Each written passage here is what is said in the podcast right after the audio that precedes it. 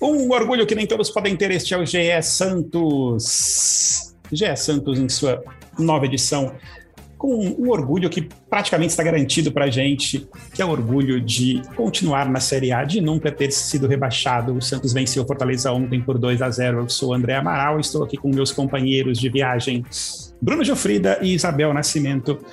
A primeira pergunta que eu faço logo de cara para a maior e melhor youtuber santista de todos os tempos, Isabel Nascimento, é: o Santos está livre? Já podemos dormir sossegados? Ou eh, hoje de manhã eu vi lá naquele site Chance de Gol que o time com 45 pontos ainda tem 22% de chance de ser rebaixado. Com 46 pontos, tem 3% de chance, de chance de ser rebaixado. Então, eu, tô, eu, tô, eu, francamente, queria muito mais um empatezinho ali para dormir tranquilo. Mas todo mundo ontem comemorou a vitória como a permanência. Você comemorou a vitória como a permanência, Isabel Nascimento? Bom dia, boa tarde, boa noite, Amaral, Bruninho, todo mundo que está nos ouvindo. É, não, eu acho que assim, é claro que a gente respira muito absurdamente. Eu acho que não tinha como, até porque não foi um jogo ruim, né? Então já tem um tempinho que a gente não tá só querendo ver vitória como foi contra a Chape. A gente tá minimamente querendo ver uma evolução do Santos. E ontem a gente viu, né? Ontem foi um bom jogo. Foi um bom jogo de futebol, foi um bom jogo do Santos. O Fortaleza jogou mal, não conseguiu impor nada do que ele provavelmente tinha planejado ali para jogar. Um Fortaleza que estava é, querendo fazer sua história, né? Primeira vez chegando a uma Libertadores, então não é um time que estava jogando para qualquer coisa dentro do Santos. É um time que já meteu três na Vila Belmiro, ao comando ali, o Santos sobre comando de, do, do São Paulo. Então eu acho que assim, é, eu fico muito feliz pelo futebol jogado, mas eu acho que ainda tem dois, três jogos muito difíceis, né? Dois jogos muito difíceis e um jogo difícil por se tratar da, da última rodada, que a gente vai esperar aí mais um pouquinho para conseguir gritar o que a gente quer gritar, que tá travado na nossa garganta. Mas eu não vou mentir que ontem é uma. Nossa Senhora, é uma gigantesca calmaria assim que o Santista passa, porque se tivesse perdido ontem, Nossa Senhora, quero nem pensar. Olha, eu, eu, eu sou meio ranzinza, tá? Eu sou daquele torcedor ali que se tivesse no, no, em um outro rival, aí seria meio que turma do amendoim. É, eu, eu achei que o Santos ontem no primeiro tempo jogou de razoável para ruim. Assim, o Fortaleza não fez nada também, o Santos também não fez grandes coisas, tirando aquele lance lá do Magui no final do primeiro tempo. E, é, entre aspas, tivemos a sorte de saírem Marinho e, e Tardelli para a entrada de Pirani e do Marcos Leonardo, que mudaram o jogo de fato no segundo tempo. Mas o Bruno Gilfrida, que não é um ranzinza como eu, pode ter uma visão diferente da minha. Gilfrida, o que, que você achou do, do 2 a 0 de ontem? Bom, primeiro eu fico grato por é, conseguir disfarçar bem aqui o meu lado ranzinza, porque na verdade eu sou muito ranzinza. É, e eu concordo plenamente com você, Amaral. Acho que o primeiro. Até o, o Carilli falou isso, né? Que na verdade o Santos começou até bem o primeiro tempo. Eu acho que realmente começou, mas eu acho que começou bem muito mais por aquela empolgação, euforia da torcida, né? É, a Vila Belmiro com casa cheia mais uma vez. É, acho que o Santos começou bem muito por causa disso e não por causa de organização é, e qualidade do time. E durante o primeiro tempo se desorganizou completamente. O, o Carilli até culpa um pouco é, a dor que o Marinho vinha sentindo para essa desorganização, né? Acho que é, de repente o time é, ficou um pouco pen, é, penso para a esquerda, assim, tinha muito mais jogador na esquerda e o Santos jogava muito mais pela esquerda, então acabou ficando muito evidente isso, né? Eu concordo plenamente com você, Amaral. Acho que o primeiro tempo do Santos foi bem mais ou menos ali, enquanto teve empolgação, teve fôlego, teve raça tudo bem, só que não dá para manter aquela energia dos primeiros minutos ali durante o, o, primeiro tempo inteiro, muito menos durante o jogo inteiro. Então o ritmo foi caindo, o ritmo foi caindo, e o Fortaleza que cria as principais chances no primeiro tempo, né? O Santos quase sofre um gol, o João Paulo faz uma bela defesa no primeiro tempo, e tem mais ali algumas chances que o Fortaleza cria, fica rondando a área do Santos. Mas eu acho que o primeiro tempo do Santos, se tivesse uma média assim, estaria muito mais para ficar de recuperação do que para passar de ano. Também achei. No segundo tempo, é, e aquela coisa também, né? no segundo tempo continuou jogando, não, assim, melhorou um pouquinho no segundo tempo, mas também não não estava aquela coisa incrível, até que o nosso amigo zagueiro do Fortaleza resolveu fazer uma, uma manchete, não, um levantamento ali dentro da área e arrumou um pênalti para gente.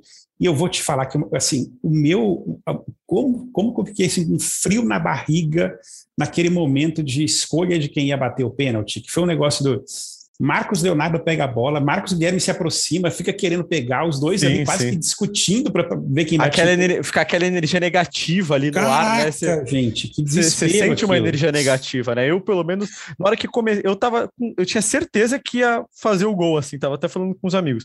Na hora que começou aquela discussão, eu falei, ih, perdeu. Agora ferrou. Porque parece que fica uma energia negativa, né? Parece que tem pelo menos alguém que não tá torcendo 100% ali para sair o gol, né? Porque o cara queria bater e ele vai lá e insiste ainda, né? Os jogadores vão tirar ele de lá, mas foi uma situação bem chata ali, eu achei. Você queria que fosse Marcos Leonardo, Malê ou Magui para bater o pênalti, Isabel? Eu queria contar uma coisa, que assim, é, digamos que no momento que saiu o pênalti, eu desliguei a TV. E ah, aí perfeito eu fiquei olhando para baixo. Essa é a blogueira de vocês, tá, gente? Essa é a blogueira é, de vocês. Eu é. não consigo assistir, eu tava muito, muito, muito nervosa. E aí eu fiquei contando uns minutinhos, esperando, atualizando alguém me informar sobre o que aconteceu no Twitter. E aí foi gol, a Isabel respirou, ligou a TV novamente, eu fiquei uns 3, 4 minutos dessa forma. Mas depois eu vi que foi uma nhaca de batida, né? Porque convenhamos que assim, o, o zagueiro ele nos ajuda, né? Porque ele acha, ele empurra a bola. Eu não entendi também o que ele foi fazer. Ele tá brincando de trenzinho. Foi meio estranho mesmo. é. Só que e, e, assim eu não entendi a demora do VAR, né? Tipo, queridos, o cara, o, o, o ontem, acho que era o Wagner, né? Qual era a dúvida? Né? É, exato, ele ficou vendo para frente e para trás. Tipo, o que, que ele tá pensando, sabe? Se foi com a direita ou com a esquerda? Tipo, então, eu tava com, eu tava com, com duas, medo, né, Eu tava com medo dele entender que o Lucas Braga, que eu acho que tava no primeiro pau, tinha tocado na bola e aí tinha ficado muito em cima. Eu cheguei a criar essa teoria assim na minha cabeça. Eu falei, putz, Não, porque demora que... tanto tempo, né? Que você é, começa a criar então. várias coisas. Tipo, eu falei, pô, eu acho que eu acho que que ele vai ver que a bola tocou no cara que estava no primeiro pau ali, e como foi um desvio muito próximo, não vai dar o pênalti. Eu cheguei a pensar nisso, assim. Mas. Não, exato. Eu acho que assim, eu isso. acho que é um cara, é, é, um, é um pênalti, então a gente pensa que é um centroavante que vem aqui bater. É, acharia estranho ser o Marcos Guilherme, mas também é estranho você ser o Marcos Leonardo, porque ele acabou de entrar, né, depois de tanto tempo fora. No momento da, do pênalti, é, quem que estava de capitão? Era o João Paulo? Boa pergunta, não sei. Hum. Porque normalmente é o Marinho ou o Sanches, os dois não que... estavam. Eu acredito ah, que tá. sim. Os três possíveis batedores, que seriam Marinho, Sanches e talvez o Tardelli, não estavam em campo, né? Aí ficou Então, buraco, por isso né? que eu pensei depois, eu fui, porque às vezes numa dessa chega o João Paulo e bate, no brincadeira. Chega o João Paulo e decide. Tipo, não sei, entendeu? Eu acho que é, é também uma visão do capitão estabelecer quem vai, mas eu acredito que o São Paulo não dá para sair do outro lado da, da cidade para ir lá, oi, vocês podem saber jogar futebol e tipo decidir sozinhos. Mas Sim. eu imagino que talvez tivesse, sei lá, se a gente tiver. É que não, Velasquez também não foi, Luiz Felipe não é, não tem, realmente, acho que deve, deve ter naquele momento ter sido o João Paulo mesmo. Não penso em ninguém, só máximo Felipe Jonathan, mas acho que seria um, um dos dois para ter um capitão mesmo para decidir. Eu não vi, não tinha visto essa cena, então, olha só, diminuiu um pouco meu nervosismo nesse momento, mas foi extremamente importante, né? Ele tirou até o, o, top que contava o chip, porque eu também não sei, mas ainda bem que não contou dois cartões amarelos, senão ele não poderia ter feito um golaço que ele fez. E eu concordo com o amarelo, é horrível a gente pensar, mas que bom que o Marinho e o Tardelli precisaram sair. Espero que eles sejam a 200% para o próximo jogo, mas foi outra cara de outro time depois da saída deles. Foi mesmo, o Santos, o Santos assim, é, o Pirani dá uma organização por meio de campo, né? Eu, eu, noto isso assim, quando ele tá à vontade e tal, ele, ele tem qualidade. Agora, só uma substituição que eu discordei plenamente assim do, do Carilli, que foi a saída do Zanocelo. Eu acho que o, Zanocelo, para mim, estava jogando muito bem desde o primeiro tempo e eu não tiraria ele. É, mas calhou que o Camacho até entrou bem, né? Mas na hora que ele fez uhum. a substituição, eu pensei, hum, será? Não sei se o Zanocelo estava cansado. Tava 2x0? Não, não tava 0 x 0 Tava 0 x 0 0 x 0 Zero? Tava 0. Quase certeza. Eu vou até confirmar aqui, mas quase certeza que tava 0 x 0 ainda. Nossa, ele doido real, então. Quase certeza que tava 0 x 0 Vou até abrir aqui o tempo Não, não. Real. É sendo 2 a 0, é sendo 0 x 0 realmente, não faz sentido Vamos algum lá. isso. Eu, eu, eu, entendo essa sua, sua questão em relação ao Zanocelo, mas o que eu realmente não entendo, o Bruno, é o, Aqui, é o ó, fato do Pirani não jogar desde o começo. Assim, né? é, isso só, é incompreensível. Ó, só complementar aqui, ó, o Zanocelo saiu aos 15 do segundo tempo. O gol foi sair só aos 25. É, então, assim, não sei se na é, não, visão realmente... tática dele o time não estava bem.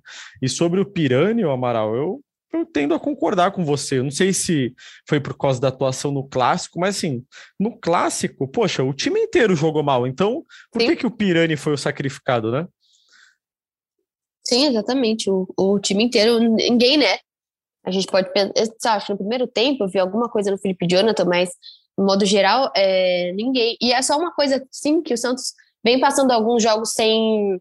Estava passando alguns jogos, né? Teve a questão do Corinthians sem tomar muitos gols, né? Até que não é uma defesa tão vazada no segundo turno, mas a gente tem que pontuar o, o, o santo que a gente tem de João Paulo, né? É claro que a, a, zaga está melhor, sim. Os três zagueiros estão dando certo. Eu acho que o Kaique não tem nem o que dizer, ontem fez uma belíssima partida.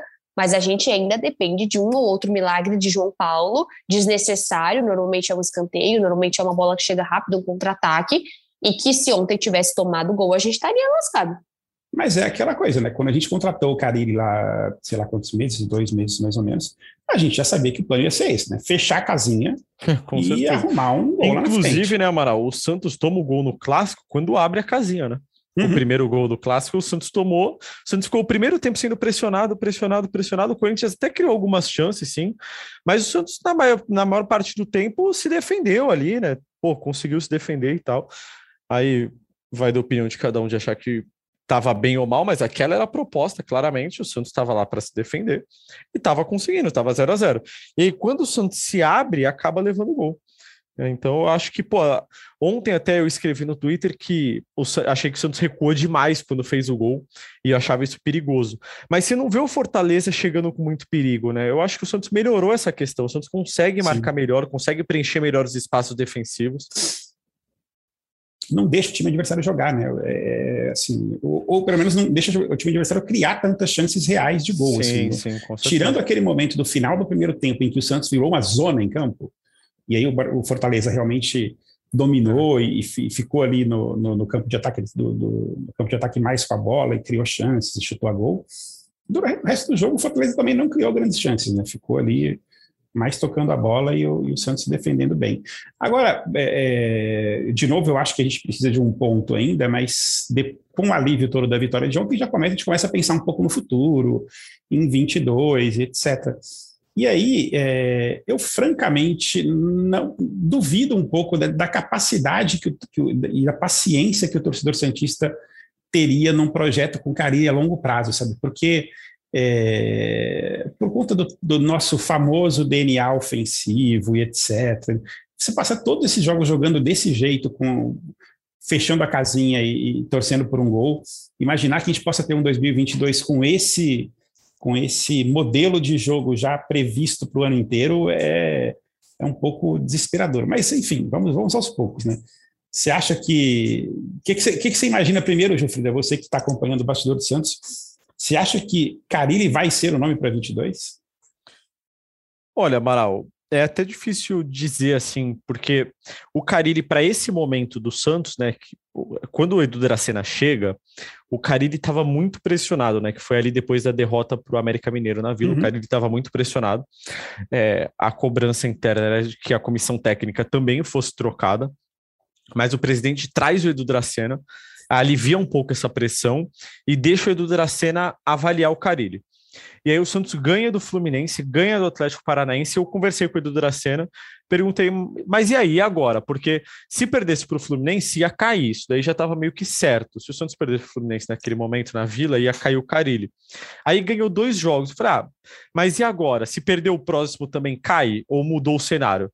Aí o que eu ouvi foi que é, tinha mudado o cenário, porque não dá para você ficar todo jogo também nesse, ah, perdeu, cai, perdeu, cai, perdeu, cai. Ele também não ia ganhar todos os jogos até o fim do campeonato. É, ia ser feito uma, ia continuar sendo feita uma avaliação, e naquele momento o Cariri foi visto como um nome que vinha fazendo um bom trabalho para tirar o Santos dessa situação. Agora, eu não sei responder agora se a mesma avaliação serve também para o ano que vem. Porque, de repente, um técnico serve para salvar o Santos do rebaixamento, mas não serve, talvez, é, para para um projeto mais a longo prazo para o ano que vem. O orçamento do Santos para o futebol no ano que vem é baixo. É, até a gente publicou hoje no GE, é de Exato, 145 milhões. Uhum. 145 milhões, é um orçamento baixo, é, já contando folha salarial do ano inteiro. E só de folha salarial do elenco, o Santos prevê 60 milhões. Então, numa conta rápida, seriam 80 milhões em investimento para o futebol. É pouco, né, para você reforçar elenco e tudo mais. É, então, assim, de repente, eu acho que existem dois cenários. É, o cenário em que não vai ter muito reforço, é, o Santos vai precisar jogar de uma maneira mais acuada e mais tímida para tentar alguma coisa. De repente, você busca umas duas ou três peças para meio de campo ali, dá uma reforçada no setor e tal. É, e o Santos vira de fato um time, como tem sido nessa reta final de campeonato, que tem tido um aproveitamento bom, isso é inegável nos últimos jogos. Uhum. É, ou o Santos muda completamente. É meio que um choque de gestão ali, digamos assim. O Santos vai buscar jogadores de muita qualidade no mercado, vai abrir um pouco mais o cofre, é, vai, sei lá, tentar. Pô, o Marinho não tá bem. Então, beleza, então vende o Marinho e vai buscar alguém com o mesmo salário do Marinho para para ser o cara, assim, que vai receber mais, vai receber um salário alto, mas que vai ser o cara que o Marinho não vem sendo hoje. E aí você busca um outro técnico com um perfil diferente. Eu acho que com esses 45 pontos, isso já vai começar a ser pensado. Mas tem uma coisa importante também, né, Amaral? O Carille tem contrato até dezembro do ano Sim. que vem. Então, uhum.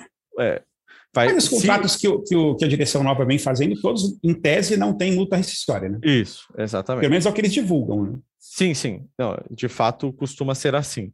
É, é um contrato CLT, normal, como eu, você, enfim, uhum. é, somos. Então, é, mas resta saber assim, quais são os planos do Santos para o ano que vem? Acho que isso tem que estar tá muito claro. Se o Santos vai montar um time bom, é, com características diferentes das características de trabalho do Carilli, aí eu acho que tem que buscar um novo técnico. Mas também acho que buscar um novo técnico só por buscar Tipo assim, ah, não pode ser o Carilli, vamos buscar um novo técnico. Aí você traz um técnico sem convicção de que deve ser o técnico, é, para conhecer o clube e tudo mais, e daqui a depois de três, quatro meses está mandando esse técnico embora. Então acho que não dá para ser é, ser completamente incisivo nessa questão, assim, não dá para ser definitivo nessa questão, sabe? Não sei se você concorda comigo, mas eu acho que é muito perigoso é, decidir agora que não pode ser o Carelho. Sem definir uhum. elenco, sem definir quem vai contratar, qual é o plano para o ano que vem, qual é o objetivo. Ah, vai brigar para o G4? Vai trazer jogadores que tenham características de um time mais ofensivo? É, enfim, eu acho que tudo isso precisa ser colocado na balança para buscar um técnico com esse perfil. Entendi. Isabel, você que é a voz da torcida, é, se você fosse empossada nesse momento como é, a chefona do Edu da Sena e tivesse o poder de mandar no futebol do Santos, o que você pensaria para o ano que vem? Você mandaria o Carilli, você seguraria o Carilli, deixaria ele por mais um tempo? Você, que, que você, você, enquanto voz da torcida, até falando das pessoas que falam com você no seu canal no YouTube, no seu Twitter, o que você vê assim? mudou um pouco essa percepção do, do, torcedor do Santos em relação ao Carilli. Ontem eu vi gente falando, não, o Carilli é um monstro, salvou o Santos. Eu, eu assim, pé atrás, ele fez o que esperava dele, mas eu, eu tenho minhas dúvidas em relação a 22. E você, Isabel?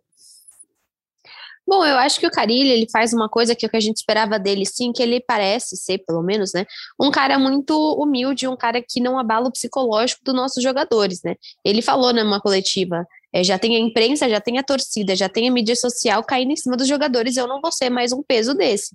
Que eu acho que se, por exemplo, o Santos tivesse com o Diniz, tivesse talvez com o Rogério Ceni, que é alguém que dizem que tem é, que nesses momentos de crise poderia estar lidando de uma outra forma, eu acho que assim, hoje o Carilli, ele está tentando minimamente ajudar na parte psicológica, que é o que o Santos mais precisa, você jogar cada jogo como uma final. Eu, se você tem mais esses três jogos e o Santos faz esse futebol, é normal perder para o Flamengo no Maracanã. E você, eu acho que dá para você correr atrás de pelo menos empate no Beira Rio. Eu acho que não é impossível. E com o Cuiabá você tem que vencer, ou minimamente. Não, você tem que vencer. Mas eu acho que é, tendo bons jogos, minimamente uma performance, eu continuaria assim com o Carilho. Eu acho uma super besteira você é, simplesmente. É o que vocês estão falando, é demitir por demitir. É, o Santos está cansado de se renovar né? não para de se renovar. A gente foi de, de Ariel para. O que, que foi depois do Ariel? Foi. Diniz, foi o Diniz, Dourado? Foi o Diniz, foi, foi, foi. Então, você foi pra, de Ariel para Diniz para para Carilli. São nomes muito diferentes, sabe? Você tem, tudo bem, o Ariel é o cara da conversa, o Diniz é um cara de uma conversa bem mais agressiva, e o Carilli parece um cara que não conversa tanto. Então, assim, é, você tem um, um, um, jeito de lidar com o futebol muito diferente. Eu acho que o Santos está cansado de ficar renovando e renovando e renovando. Eu concordo que a gente tem que olhar esse time, ver as peças que a gente precisa e vai ter que investir. É, o Santos. E eu não acho que o Santos fez besteiras esse ano. Né? Você pode falar, o mesmo. Eu sou o Tardelli que quando chegou eu não concordei tanto, mas o próprio Batistão, ele era uma boa aposta, o Santos não fez besteira, não deu certo até agora, mas era uma boa aposta. O próprio Zanocelo, o Moraes, tudo bem que ainda não deu certo, mas era exatamente a lateral esquerda que a gente precisava. Então, assim, o Santos não fez loucuras que você fala, nossa senhora, isso aí foi uma desgraça totalmente. O próprio Velasquez também funciona, né? Então, eu acho que hoje o Santos passou por um ano sem fazer loucuras, com o Carilli, com o Rueda, e eu manteria assim. Agora, claro, não dá para você, de forma alguma, é, quase cair no Campeonato Paulista. Se isso começar a acontecer, vai ter que olhar para o treinador.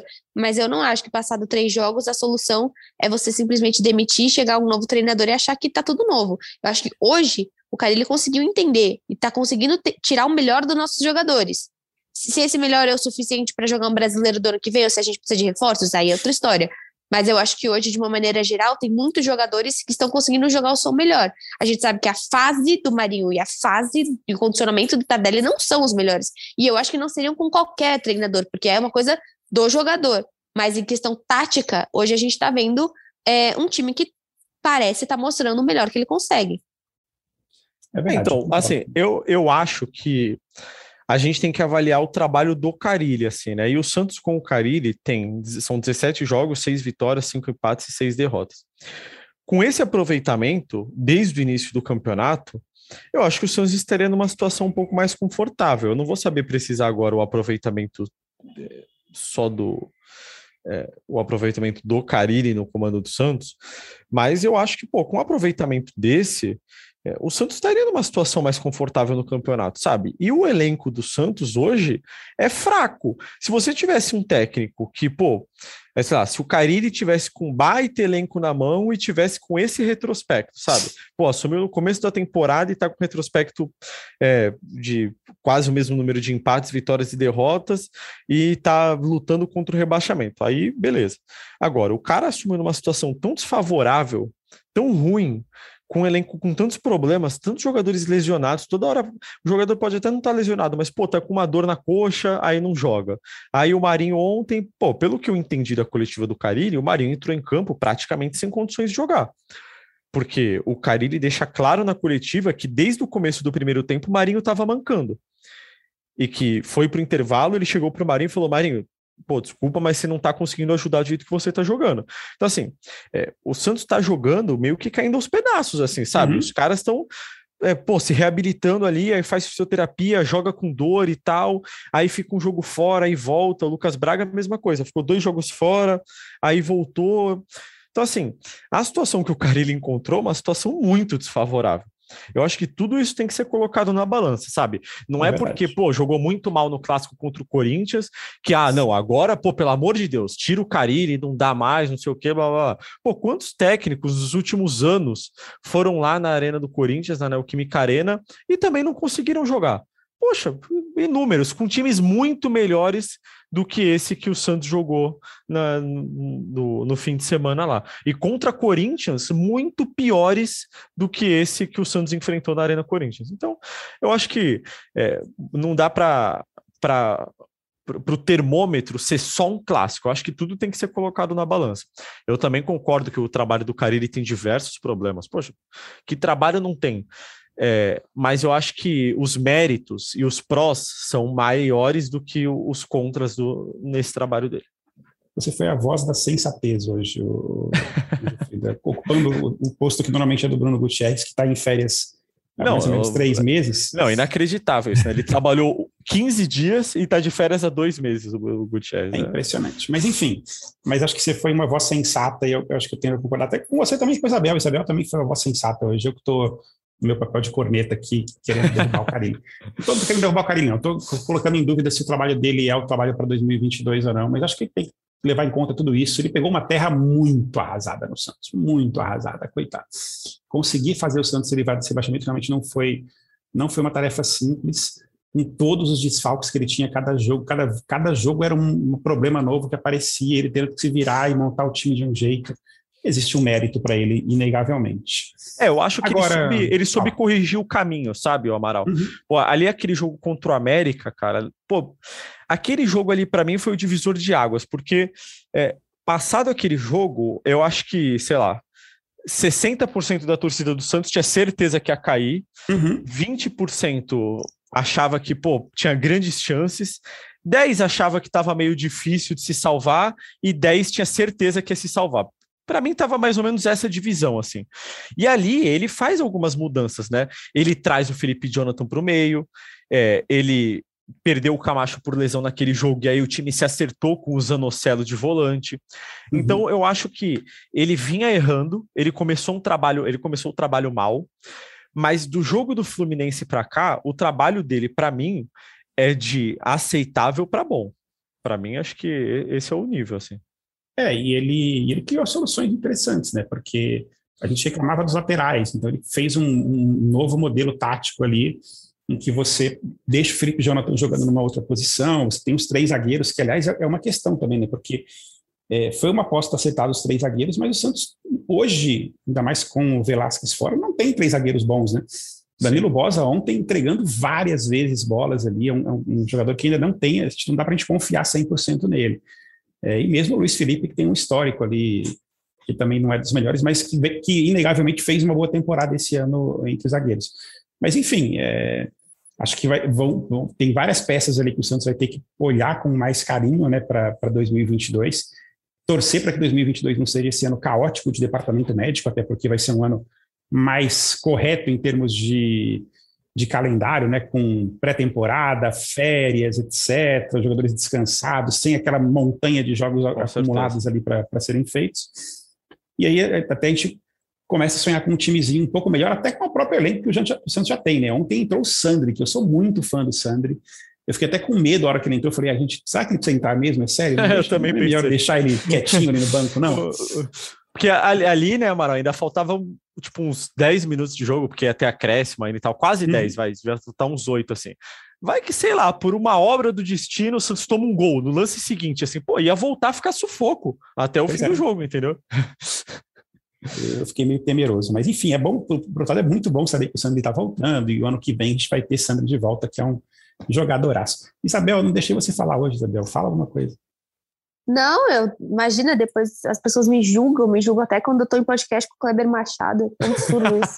eu não eu demonstrando todo o meu carinho. Machado, um absurdo. Foi muito ela, legal. Ela basicamente se declarou ao Kleber Machado. Eu me declarei. É, eu não declarei, vamos, vamos ser sinceros. Eu só fico, eu só tenho muito, eu fico muito feliz de uma pessoa como ele estar no mesmo podcast que eu, como eu fiquei muito feliz desde o convite de estar aqui com vocês. Eu acho, para mim, não, é um não, sonho. Não vem puxar o saco agora, não, tá? Porque você só ah, puxou não. o saco o Amaral do. sabe só muito puxou, bem, desde a primeira só vez que ele falou o saco comigo. do Kleber Machado. Só puxou não, o saco não, do Kleber não, Machado. Não.